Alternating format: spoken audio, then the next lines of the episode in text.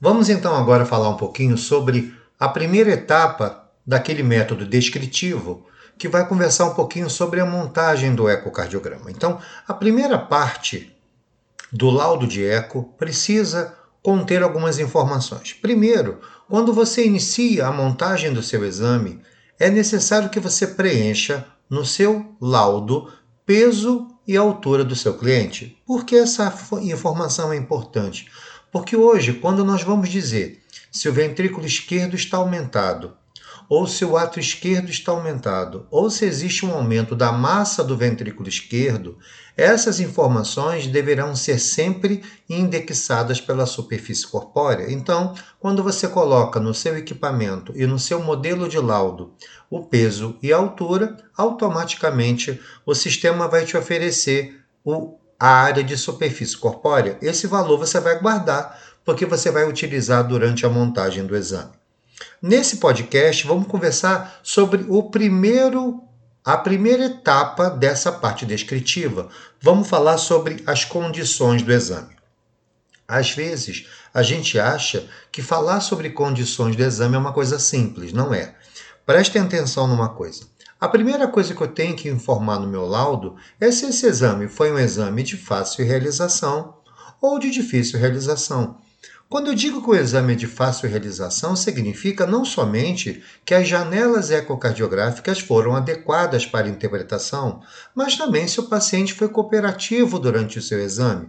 Nós sabemos que às vezes nos deparamos com alguns pacientes ansiosos que acabam querendo que o exame termine mais rápido. Isso pode prejudicar um pouco a sua realização, porque essa ansiedade dele, como descarrega na corrente sanguínea, alguns hormônios como glucagon, adrenalina, corticoide e hormônio do crescimento, e esses hormônios podem ativar, aumentar tanto a pressão arterial quanto a frequência cardíaca. Então, quando você percebe um grau de ansiedade no seu cliente, seria interessante que nesse momento do exame você ofereça no laudo a pressão arterial e a frequência cardíaca que foi realizado o seu exame.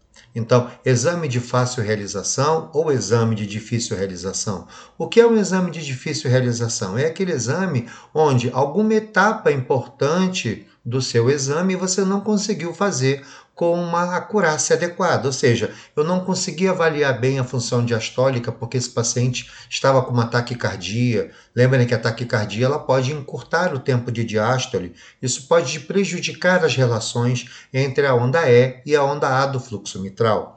Se o paciente tem uma fibrilação atrial, se o paciente tem uma dispneia intensa e não está conseguindo ficar de decúbito lateral esquerdo que é o corte, que é a posição que você começa o seu exame, se o paciente não é cooperativo, se o paciente sentiu muito frio durante a realização do exame, existem laboratórios que você acaba não podendo diminuir ou aumentar a temperatura do ambiente do ar-condicionado. Então, tudo isso deve ser colocado nessa parte de condições do exame. É muito importante também, nessa etapa de condição de exame, você também citar qual foi o equipamento que você usou.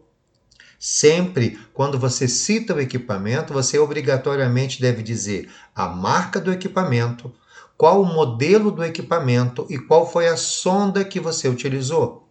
Mesmo sabendo que quase todas as sondas hoje são multifrequenciais, você deve descrever, por exemplo, você utilizou um aparelho da Exaot, um equipamento MyLab 60 com uma sonda PA 240. Descreva isso, porque quando você for fazer o controle desse exame, às vezes, como você está utilizando um equipamento diferente, uma sonda diferente, elas podem ter características na montagem da imagem diferente. Obviamente, uma sonda matricial tem uma imagem muito superior do que uma sonda não matricial. Então, essas informações também são importantes.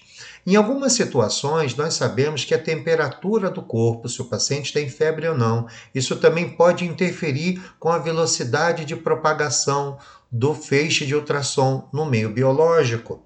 Então, na verdade, a gente sabe que a velocidade de propagação no meio biológico é em torno de 1540 metros por segundo. Mas se a temperatura corporal pode modificar isso, Não é que você não vai descrever os seus achados, mas apenas cite que durante o seu exame o paciente apresentava uma febre.